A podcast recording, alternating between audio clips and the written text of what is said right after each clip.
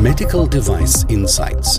Ein Podcast des Jona Instituts für Medizinproduktehersteller, Behörden und benannte Stellen. Viele Firmen klagen darüber, dass die MDR ihnen eine sehr große Last aufbürden würde. Und das kann man sehr gut nachvollziehen. Und besonders unter dieser Last leiden die Startups, die jungen, die kleinen, die innovativen Unternehmen.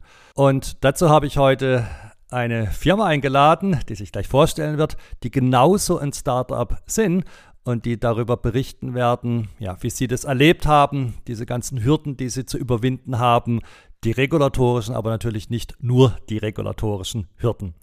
Und zu Gast habe ich den Sigismund Gänger und den Dario Lindes und da würde ich beide gerne bitten, sich ganz kurz vorzustellen.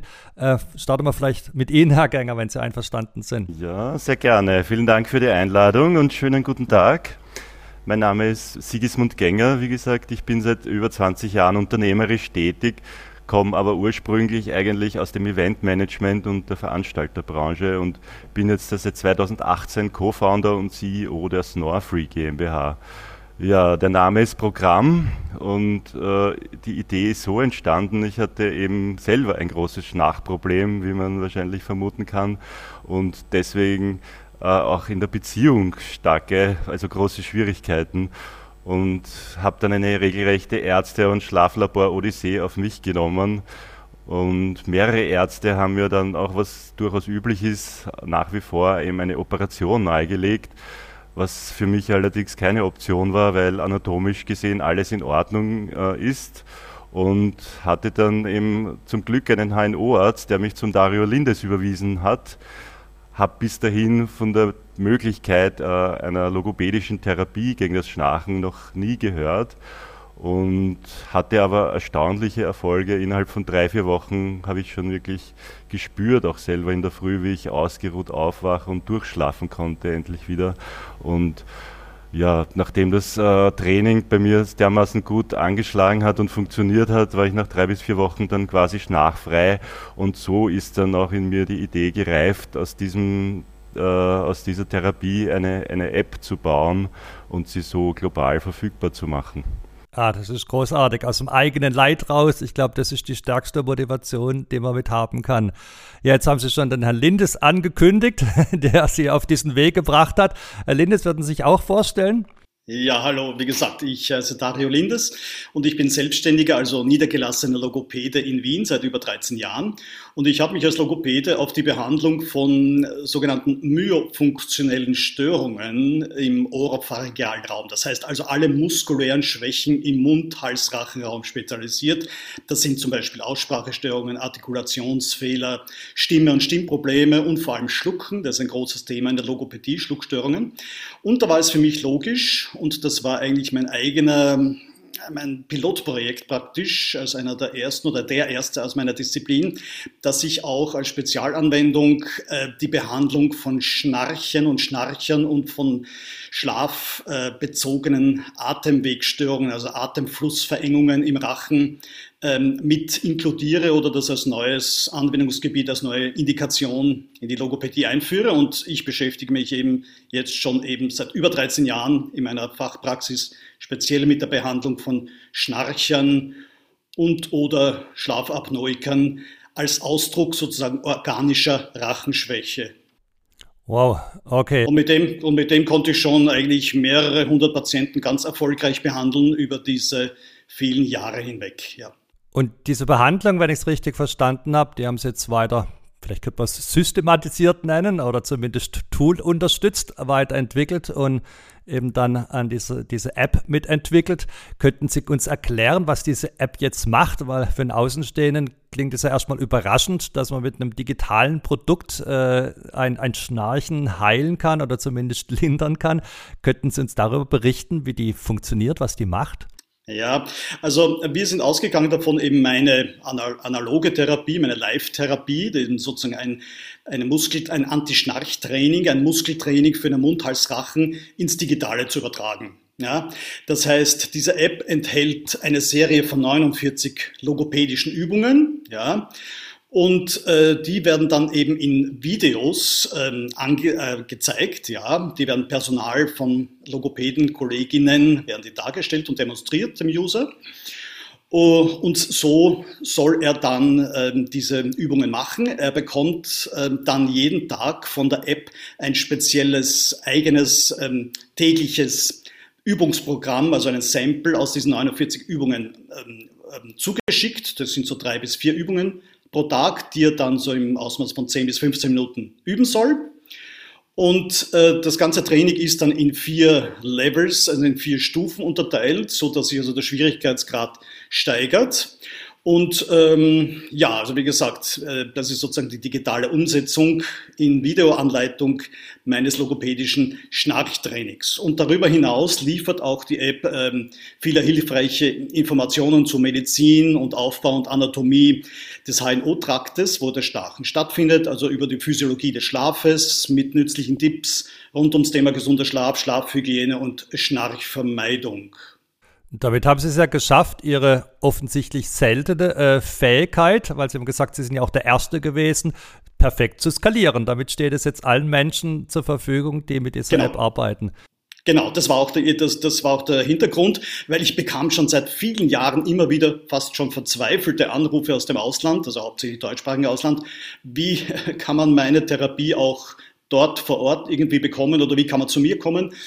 Und es bestand schon seit vielen Jahren die Dringlichkeit, diese Therapieoption sozusagen überregional bekannt zu machen und zu streuen, zu verfügbar zu machen, weil es, wie gesagt, ich muss das leider so un, äh, völlig uneitel sagen, wirklich ich der Erste war, der dieses Pilotprojekt angeleiert hat, begonnen hat und ähm, eigentlich bisher einer der wenigen geblieben bin und vor allem der Einzige, der über so lange Zeit hinweg so intensiv dieses Thema bearbeitet.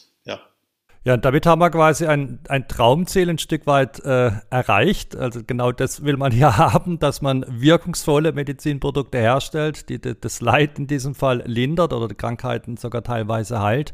Aber äh, so einem Erfolg äh, stehen natürlich viele Hürden im Weg und über die wollten wir heute sprechen. Ich hatte in der Anmoderation schon über die regulatorischen Hürden gesprochen gehabt. Aber lassen Sie uns vielleicht so verschiedene Bereiche kurz beleuchten. Also ich denke, da gehören natürlich die Regularien mit dazu. Da gehört aber sicher das Team mit dazu. Es gibt meistens technische Hürden, es gibt finanzielle Hürden. Und vielleicht gehen wir genau diese einzelnen Teile durch, weil das hat den Vorteil, dass alle die Zuhörer dann auch wissen, wie ihnen das gelungen ist. Ja, da können sie sicher noch davon lernen äh, und dann ihre eigenen Medizinprodukte mit diesen Tipps vielleicht ein bisschen einfacher einfacher in den Verkehr bringen. Starten wir mal vielleicht ausnahmsweise nicht mit den äh, Regularien, obwohl wir das ja hier im Podcast am liebsten tun. Machen wir mal die Regel, wer vor was für wie und starten mit dem Wer. Was halten Sie am wichtigsten, wenn man jetzt so ein Team zusammenstellt? Ja, also Sie beide scheinen ja der, der Nukleus äh, gewesen zu sein von dem. Was würden Sie sagen, was waren die wichtigen Schritte, die Sie getan haben, um ein erfolgreiches Team zusammenstellen zu können? Ja, das ist natürlich ein, ein, ein, großes Thema, wie Sie schon angesprochen haben, das Team. Also das Startup lebt vom Team. Wenn man da nicht die kompetenten und, und motivierten Partner an der Seite hat, dann ist das Pro Projekt äh, zu 90 Prozent zum Scheitern verurteilt, würde ich sagen.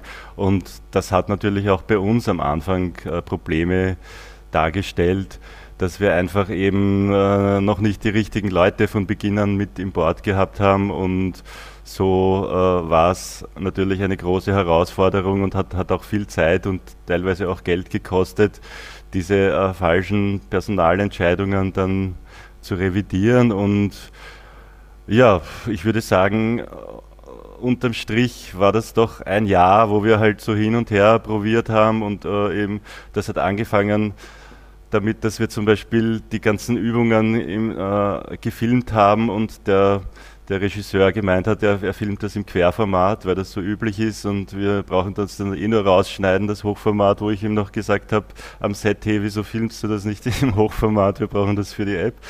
Und genau so war es dann auch, haben wir alles nochmal filmen müssen, weil natürlich dieser Ausschnitt dann so pixelig war, dass man das noch nicht verwenden konnte.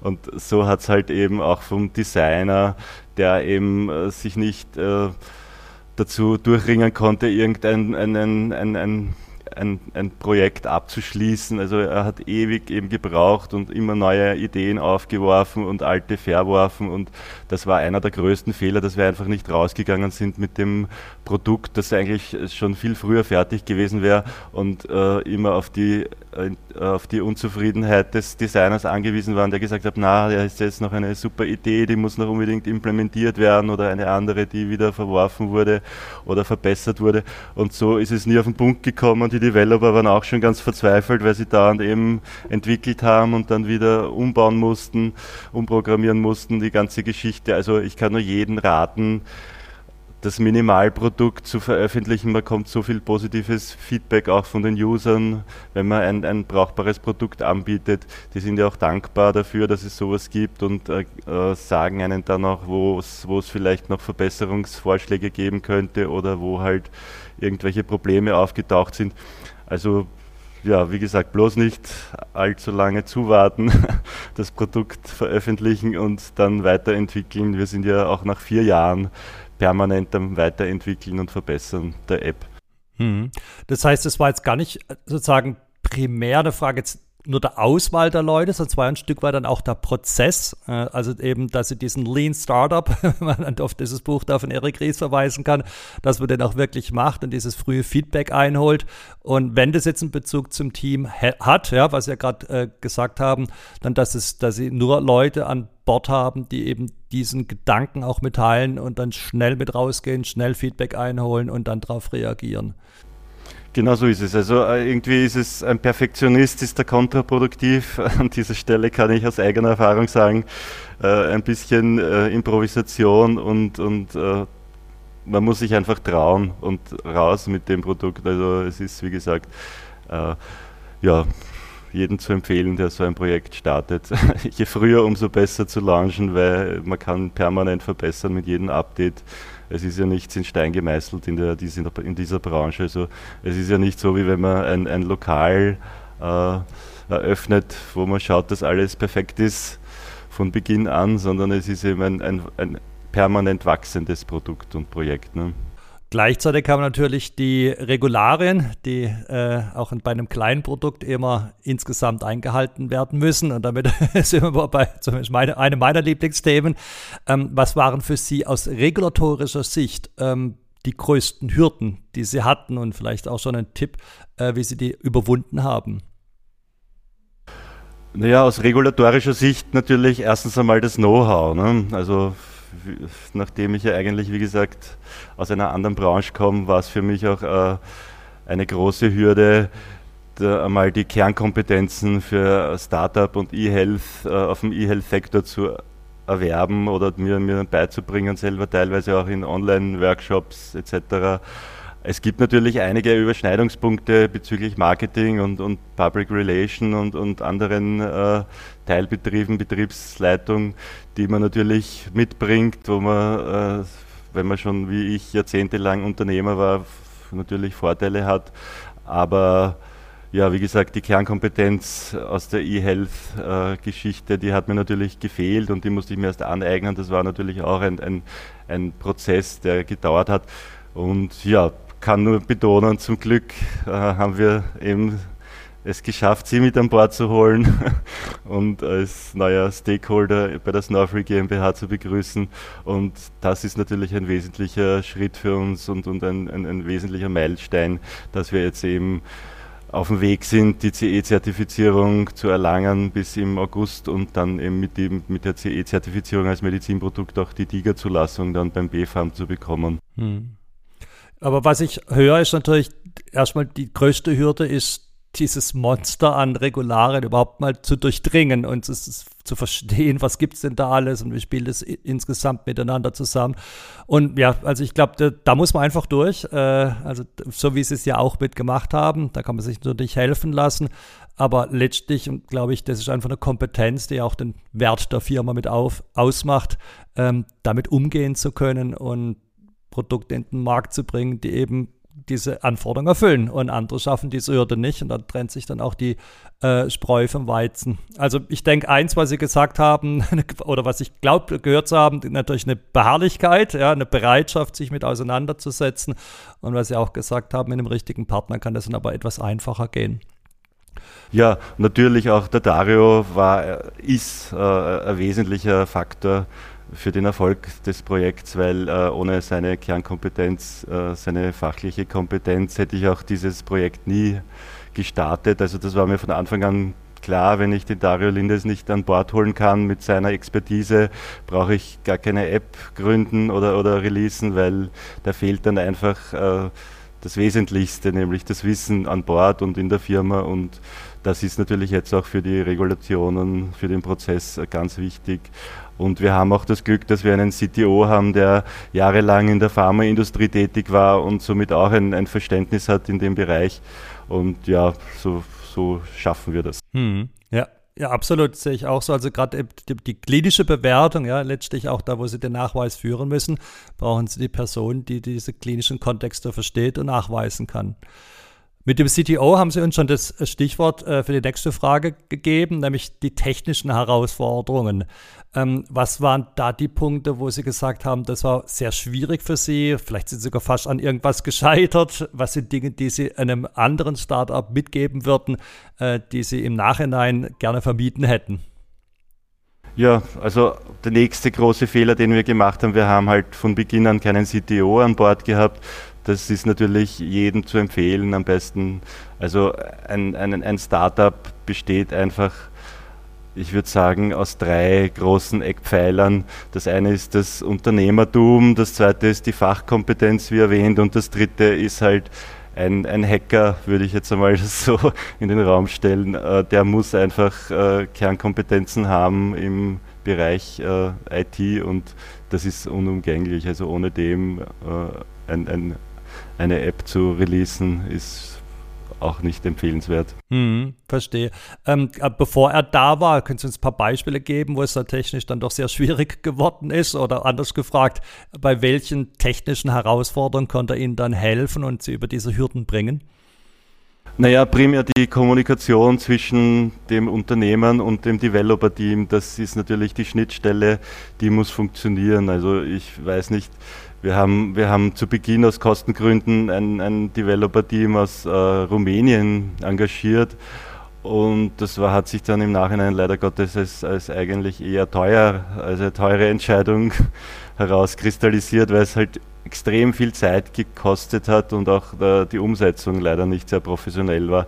Und haben dann eben aber äh, Gott sei Dank gewechselt vor zwei Jahren, vor knapp zwei Jahren zu einem Team aus, aus Wien und da eben jetzt mit der Schnittstelle mit dem CTO, der dann auch schon an Bord war, ist das alles äh, überhaupt kein Thema mehr. Also wenn, wenn die auf einer Ebene kommunizieren können und, und vor allem eben auch, wenn das dann so, pro, äh, so passiert und professionell und schnell umgesetzt wird, wie man sich das äh, erwartet als, als, als Unternehmer, dann ist das natürlich, macht das Arbeiten viel mehr Spaß. Also ich habe Wochen an Zeit verschwendet, um, um die App zu testen, 100 Mal und, und irgendwelche selben äh, Bugs zu reporten und es war wirklich frustrierend, wenn dann das nächste Update gekommen ist und ich mache die App auf und es ist wieder genau dieselben Bugs wie zu der Vorfreude. Mhm. Also was ich gehört habe, es waren eigentlich zwei Punkte, die Sie jetzt geschildert haben. Die eine war, also waren jetzt nicht primär technische Anforderungen, also Sie haben jetzt nicht berichtet über irgendwelche Performance-Geschichten, sondern eigentlich ganz basic Software Engineering. Also wie gehe ich da vor? Wie, wie, also ganz klassische Software-Qualitätssicherung mit Prozessen und mit Code-Metriken wahrscheinlich und automatisierten Tests und all dem. Das scheint nicht gegeben zu sein. Also diese Grundvoraussetzung muss offensichtlich immer erfüllt sein, äh, ist, glaube ich, auch ziemlich naheliegend. Und eine zweite Herausforderung, die Sie geschildert haben, war dann eigentlich eine keine technisch primäre, sondern eine Kommunikationsfrage, nämlich wie bekomme ich jetzt die Produktanforderungen an ein Team so formuliert, damit die auch genau wissen, was sie machen müssen und irgendwie das, was rauskommen soll und das, was entwickelt wird, nicht auseinanderläuft. Ja, na, es, es war jetzt weniger äh, wie soll ich sagen, die Kommunikation dran schuld, ist einfach die Umsetzung. Ne? Also, die haben zwar gesagt, sie machen es oder sie haben es gemacht, aber es ist dann doch nicht passiert. Also da gibt es ja genug äh, Software-Tools, Asana, Jira etc., wo man, wo man halt natürlich alles super dokumentieren und reporten kann. Aber es muss dann trotzdem gemacht werden. Es reicht nicht nur, das rüberzuschieben ins Erledigtfeld und das ist aber alles beim Alten. Ne? Das muss natürlich der Prozess funktionieren. Der ne? muss funktionieren, absolut. Jetzt haben Sie schon äh, an mehreren Stellen gesagt, oh, hätte ich das früher gemacht, hätte ich das früher gemacht. Das heißt, das, das kostet ja auch alles, nicht nur Zeit, sondern auch Geld. Wie haben Sie denn das alles finanziert? Weil gerade als ganz junges Unternehmen äh, fließt ja nicht ab dem Tag Null ein sofort das Geld, sondern mit einem gewissen Verzug. Und Sie haben vorher sogar schon über DIGA gesprochen gehabt. Das heißt, da haben Sie immer noch eine gewisse Wegstrecke vor sich, äh, bis Sie zumindest aus diesem Topf Geld schöpfen dürfen. Wo kam das her oder wie haben Sie das alles finanziert oder welche Schwierigkeiten hatten Sie damit und welche Tipps vielleicht damit hätten Sie auch an andere Startups? Ja, die Finanzierung ist natürlich auch ein langwieriger Prozess, der permanent eigentlich fast jedes Startup begleitet von Tag 1. Also wir haben natürlich angefangen mit Eigenkapital das war eben in der, in, also in der, so einer frühen Phase, wenn es eigentlich nur die Idee gibt und vielleicht noch ein Grundkonzept, bekommt man in der Regel kein Geld, vor allem wenn man da nicht vernetzt ist oder irgendwelche anderen tollen Vorerfahrungen aus der Branche mitbringt. Wenn man natürlich schon drei tolle Exits hingelegt hat, dann reicht wahrscheinlich ein Pitch-Deck mit fünf Seiten und die, die VCs hauen einem, schmeißen einem das Geld hinten nach. Aber in unserem Fall war das natürlich nicht der Fall. Und so haben wir mit einigen an, einigen, an Eigenmitteln eben begonnen und haben dann beim AWS, das ist in Österreich Austria Wirtschaftsservice, ein staatlich äh, subventionierter Verein, eben für äh, Startups, haben wir einen geförderten Kredit bekommen und haben dann so eigentlich äh, mit diesem Kredit dann starten können, die Beta-Release veröffentlichen können und ja, mit dem, mit dem Release unserer Beta-Version im Juli 2019 konnten wir dann unseren Lead-Investor überzeugen, äh, mit an Bord zu kommen, Oskar Obereder, der ebenfalls eben aus der Internetbranche kommt und in Wien äh, Kilometer, die ersten, der erste war der kilometerlange Kabel, Glasfaserkabel verlegt hat und äh, die Silver, Silver Server haben die geheißen, auch Internetprovider in den 90er Jahren schon und hat dann vor circa fünf bis zehn Jahren sehr erfolgreich seine Firma an Tele2 veräußert und ist seitdem eben auch äh, Investor in, in E-Health. Startups und ja, den habe ich halt zufällig getroffen und erzählt von unserer App. Die hat er dann auf seinen Urlaub in Indonesien zwei Monate lang ausprobiert, ist dann zurückgekommen und hat gesagt, ja, er ist überzeugt von dem Projekt und es funktioniert. Die Therapie hat perfekt angeschlagen bei ihm und er schnarcht schon viel weniger und ist dann bei uns eingestiegen. Ähm, das war natürlich auch äh, für uns ein, ein, ein, starkes Zeichen, weil in der frühen Phase war es eigentlich eher auch ungewöhnlich, dass man da einen Investor schon findet, der uns natürlich auch sehr viele Tipps und, und, und Insights eben mitgeben konnte und auch mit wöchentlichen Surefix-Terminen äh, sehr weitergeholfen hat und uns auch eben äh, diverse Connections in, in, auch in den, in den Gesundheitsbereich gelegt hat, eben zu Schnarchexperten und andere äh, Ärzte, die er uns da vorgestellt hat, die uns da weitergeholfen haben mit Tipps und Tricks. Dann haben wir auch noch einen, einen Anwalt und einen, äh, äh, einen Financial Advisor an Bord, als die sich ebenfalls ein, ein kleines Stake gekauft haben der, der Firma, der Company. Und Uh, last but not least haben wir auch einen, einen Covid-Startup-Fonds äh, bekommen, der uns auch über die, äh, über die Strecke geholfen hat, über die Durststrecke nach dem Lockdown und natürlich der Turnover, der Umsatz äh, kann man mittlerweile auch schon als, als Reinvestment betrachten, also ist auch schon im das heißt, da sind sie sehr breit finanziert, äh, was ich höre. Das ging dann quasi in so Phasen. Also erstmal das eigene Kapital, dann dieser Lead-Investor, dann weitere kleine und jetzt äh, fließt das Geld dann auch durch die äh, durch die App selber. Das heißt, Sie haben äh, eigene Einnahmen jetzt bereits. Ähm, sind Sie damit jetzt ausreichend finanziert oder sucht Sie noch nach einem Investor? Und falls ja, was wäre denn der Trauminvestor, den Sie dann gerne dabei hätten? Also falls Sie den überhaupt brauchen. Ja, also Investment ist natürlich in der Branche, wie gesagt, ein, ein, ein permanentes Thema. Funding nimmt auf jeden Fall ein Drittel, teilweise mehr sogar meiner Arbeitszeit in Anspruch. Und der sogenannte Trauminvestor ist natürlich äh, für uns klarerweise sollte einen Bezug haben zur E-Health-Branche oder zumindest zur Gesundheitsbranche, respektive Pharmaindustrie, wäre natürlich auch ideal. Also ganz besonders im Hinblick auf die, auf die DIGA äh, brauchen wir natürlich Vertriebspartner, sind eben auch schon im Gespräch mit diversen Gesundheitskassen, die uns beim Vertrieb unterstützen wollen oder beim Marketing. Aber aus der Pharmaindustrie, die Pharmareferenten, äh, sind sowieso unterwegs bei den Ärzten, die haben die Infrastruktur, die haben die Möglichkeiten, die haben die Kontakte, eben tausende Ärzte zu besuchen und das Produkt direkt am Point of Sale vorzustellen. Was nützt die tollste Tiger, wenn sie keiner kennt und keiner verschreibt von den Ärzten und Therapeuten? Also das muss natürlich auch promotet werden und insofern idealer Partner, internationale Connections, äh, E-Health-Sektor, Gesundheitsbereich, wie gesagt, oder und oder Pharmaindustrie, Medizinprodukte, Partner, das sind natürlich unsere äh, Lieblingswunschkandidaten. Ja, das kann ich absolut nachvollziehen. Also dann suchen Sie jetzt eben nicht nur einen, der nur Geld gibt, sondern einer, der idealerweise da einen Mehrwert schafft, indem er beispielsweise vertrieblich unterstützt, weil Ihr Produkt in dessen Portfolio mit reinpasst. Und da haben Sie jetzt mit der Pharmaindustrie ein Beispiel genannt, äh, mit Medizinprodukte. Ähm, Hersteller könnte ich mir da auch gut vorstellen, zu denen sie so eine Art Extension äh, oder Erweiterung bilden könnten. Also all, alle Pharmafirmen, alle Medizinproduktehersteller, alle anderen Firmen, äh, die sozusagen in diese Spezifikation reinfallen, bitte unbedingt melden. Ähm, ich habe äh, Ihre Daten dann auch in den Show Notes unten verlinkt, also ganz besonders natürlich Ihre Kontaktdaten und, und Ihre Webseite. Ja, ich würde sagen, vielleicht zum Abschluss noch die ja, die Kernfrage nochmal, vielleicht auch eine zusammenfassende Frage. Was würden Sie einem jungen Startup raten, jetzt mit der Erfahrung, die Sie nach diesen vielen Jahren haben?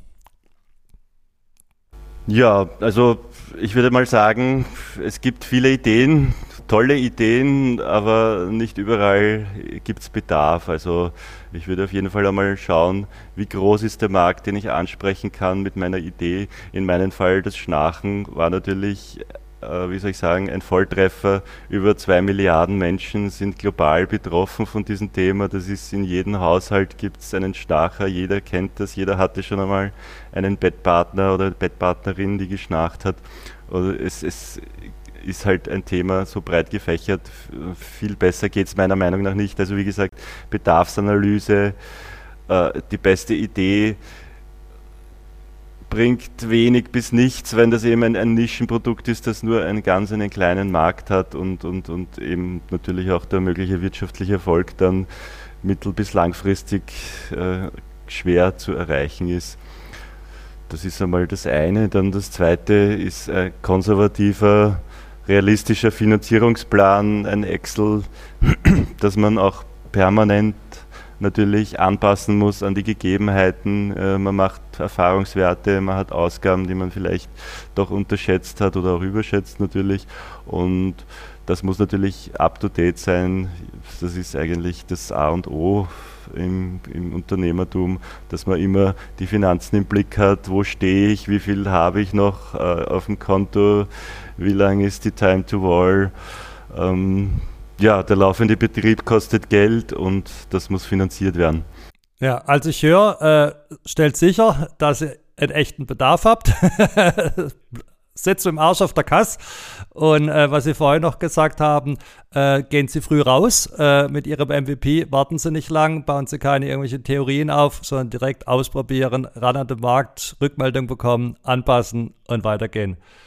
Großartig, ein wunderschöner Podcast. Vielen, vielen Dank, dass Sie mit dabei waren. Danke, Herr Lindes, danke, Herr Gänger. Dankeschön, danke ebenfalls, danke. Ja, ich danke auch. Ja, Wir werden auf jeden Fall Sie verlinken und dann werden weitere, ähm, ja, sicher Investoren auf Sie zukommen. Wir werden die Information streuen.